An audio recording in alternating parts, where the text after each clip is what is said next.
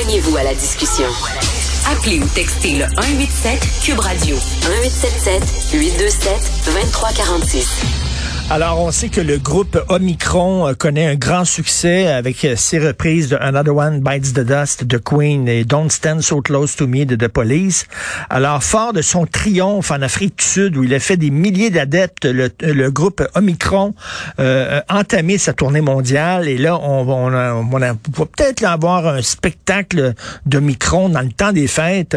À quoi s'attendre? Nous allons en parler avec M. Jacques Lapierre, virologue à la retraite qui a travaillé durant 30 ans à la production de vaccins Bonjour, M. Lapierre. Bonjour, M. Martineau. Avez-vous acheté vos biens pour euh, le groupe Omicron? j'espère que j'espère qu'il ne viendra pas trop nous acheter, effectivement. bon, là, c'est sûr qu'on attend le résultat des tests hein, parce qu'on est en train de tester ça dans nos laboratoires. Mais là, bon, on dit qu'il y a une étude de l'Institut national de santé publique du Québec qui indique que le variant Omicron ne semble pas trop circuler au Québec pour l'instant. Ça, me fait un petit peu rire, je m'excuse. Ah oui? Oui, parce que le Omicron, il a été isolé en Afrique du Sud le 25 novembre. Le 29 novembre, ils ont isolé un cas euh, au Québec, dans la région de Montréal. Et puis, ils sont dépêchés, comme il, comme il fallait qu'ils fassent, de le mettre, de l'isoler, puis de ne pas le mettre en contact avec personne. Mais dès le 30 novembre, ils ont, ils ont eu euh, des échantillons positifs COVID. Donc, ils ont dit, on va cribler ces échantillons-là voir s'il y a du Omicron là-dedans. Très bonne idée. Mhm. Donc, euh, 1174 échantillons positifs, il y en a pour 894. Puis, ils disent, il n'y a aucun Omicron là-dedans.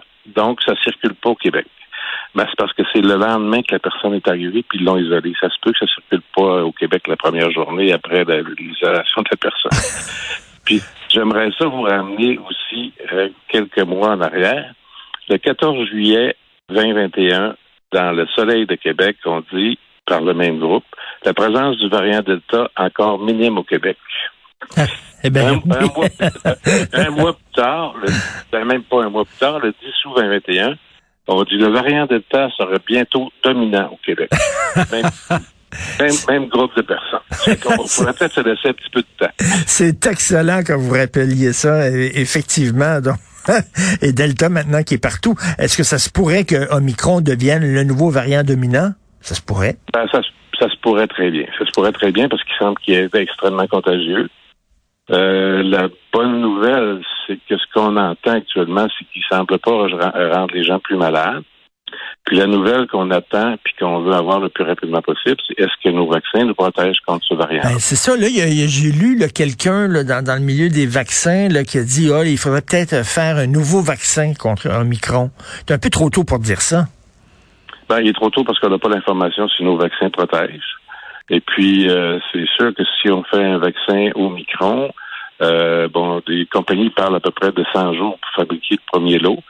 Ça veut dire que accessible, accessible à la population, j'imagine pas avant six mois. Donc, euh, euh c'est euh, c'est sûr qu'il faut y penser. Il faut se mettre ça euh, tout de suite sur, des plans sur des plans de travail.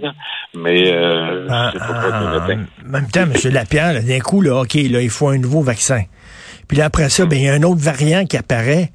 Là, il va-tu falloir un nouveau vaccin? C'est Christy, on va-tu en finir? On peut pas aller se faire ben, vacciner aux trois mois? Non, pas trois mois, mais, euh, ça pourrait peut-être être, un vaccin annuel, un petit peu comme l'influenza. En fait, l'influenza, dans le vaccin influenza, on met quatre virus différents. Il y a quatre, quatre euh, souches différentes du virus influenza à chaque année, parce que le virus change beaucoup, beaucoup. Fait que ça pourrait être quelque chose qui, à un moment donné, éventuellement, qui ressemble un petit peu à ça, qu'on qu'on met trois, quatre euh, variants différents dans dans le vaccin, qu'on donne une dose de rappel aux gens, puis qu'on continue, qu'on continue notre vie normalement comme on, comme on, devrait faire. Il y a eu combien de variants là jusqu'à maintenant de la COVID? Est-ce que c'était comptabilisé ça? en fait, euh, variants qui ont qu'on pensait qu'ils feraient des choses. Il y a, eu, euh, en fait, on est rendu à la lettre O dans l'alphabet grec. Donc, euh, le delta, c'était la lettre D. Que, entre D hmm. et O, il y a eu plusieurs variants qui ont qui ont rien fait finalement, qui ont pas qui ont pas abouti à rien parce que les, mutations qu'il y avait faisaient pas les, les avantageaient pas. Ce qu'on on n'a pas entendu parler, ils ont disparu. Ça fait qu'il y a quand même toutes ces, ces lettres-là là, y a eu des variants. Puis là-dessus, ben, il y en a trois ou quatre qui, qui ont, qui, qui, ont circulé. Ben oui, il y a, il y a eu des variants, puis il va continuer d'avoir des variants. C'est pas, c'est pas inquiétant en soi des variants. C'est normal. C'est comme ça que fonctionne un virus. Oui, oui. Le virus, en fait, le virus, c'est, un peu comme on disait une, loterie. C'est que lui, quand il se multiplie, il fait des, des, des millions de copies de, de, son, de, de, ses gènes. Et puis, en faisant ces millions de copies-là, il, il fait des erreurs. Puis, quand il fait des erreurs, ben, il y a des erreurs des fois qui l'avantagent, puis il y a des mhm. erreurs des fois qui, qui le désavantagent. C'est comme, c'est comme la théorie de l'évolution, là, mais au lieu d'être sur des millions d'années, c'est comme en accéléré. Non? Parce que c'est un peu ça, l'évolution de la vie a fait toutes sortes d'animaux qui ont fini par mourir, des espèces qui n'étaient pas adaptées, puis qui sont, qui sont mortes. C'est un peu ça, mais en accéléré. Oui, oui, parce que quand, quand il se reproduit, il fait des millions de copies, fait que ça va, ça va très, très, très vite. Donc, à ce moment-là, quand il fait ces copies-là, ben, quand ça arrive à photocopieuse, qui sont les, les, ribosomes dans, dans, la cellule, qui, vont reproduire le virus, ben, il y a des copies qui sont, qui sont pas correctes, qui sortent.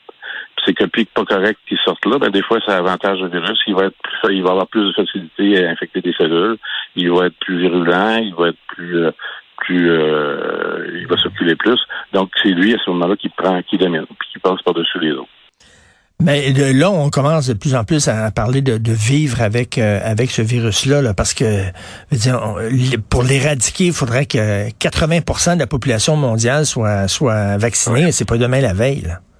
Non, c'est pas demain la veille. Je pense qu'effectivement, il faut penser que on va probablement se refaire vacciner. Euh, puis je pense que maintenant qu'on sait que ces vaccins-là, ils sont quand même efficaces, ben, c'est quand même rassurant. Je pense qu'on peut vivre avec un virus si on est on a les vaccins qu'il faut pour se protéger. Alors, on s'est fait vacciner euh, plusieurs fois depuis notre naissance. Il y a des maladies euh, hmm. qu'on parle plus aujourd'hui parce que parce qu'on s'est fait vacciner et qu'on est protégé. Mais si si vous avez arrêté, par exemple, de vacciner des, enfants contre la rougeole, ben on, a vu que tout de suite euh, que les gens réduisent un peu la vaccination rougeole, la rougeole revient puis reprend sa place. Ben oui, je connais un gars qui veut pas faire vacciner son enfant contre la COVID. Je dis est-ce que tu le fais vacciner contre la rougeole, le tétanos, etc. Il dit oui. Ben, da. C'est la même affaire. C'est pas différent. Ben, Monsieur Lapierre, donc c'est pas demain la veille qu'on va arrêter de se parler, ce qui est une bonne nouvelle parce que j'aime beaucoup vous parler. Mais euh, donc euh, on, va se voir, on va se voir peut-être au premier euh, concert québécois de Omicron. on sera peut-être assis un à côté de l'autre. Merci beaucoup, Jacques Lapierre. Peut-être qu'avec les connexions que vous avez, vous pouvez nous avoir des bons pieds. Merci, Monsieur Lapierre. Bonne journée. Alors, virologue à la retraite qui a travaillé durant 30 ans à la production de Merci beaucoup à l'équipe de recherche de choc, Maude Boutin. Merci, Florence Lamoureux, à la réalisation, euh, notre breton préféré qui a vécu sa première mini-tempête. Hein, on peut dire c'est une petite de la neige mouillée, tout ça, mais c'est un avant-goût. C'est un avant-goût.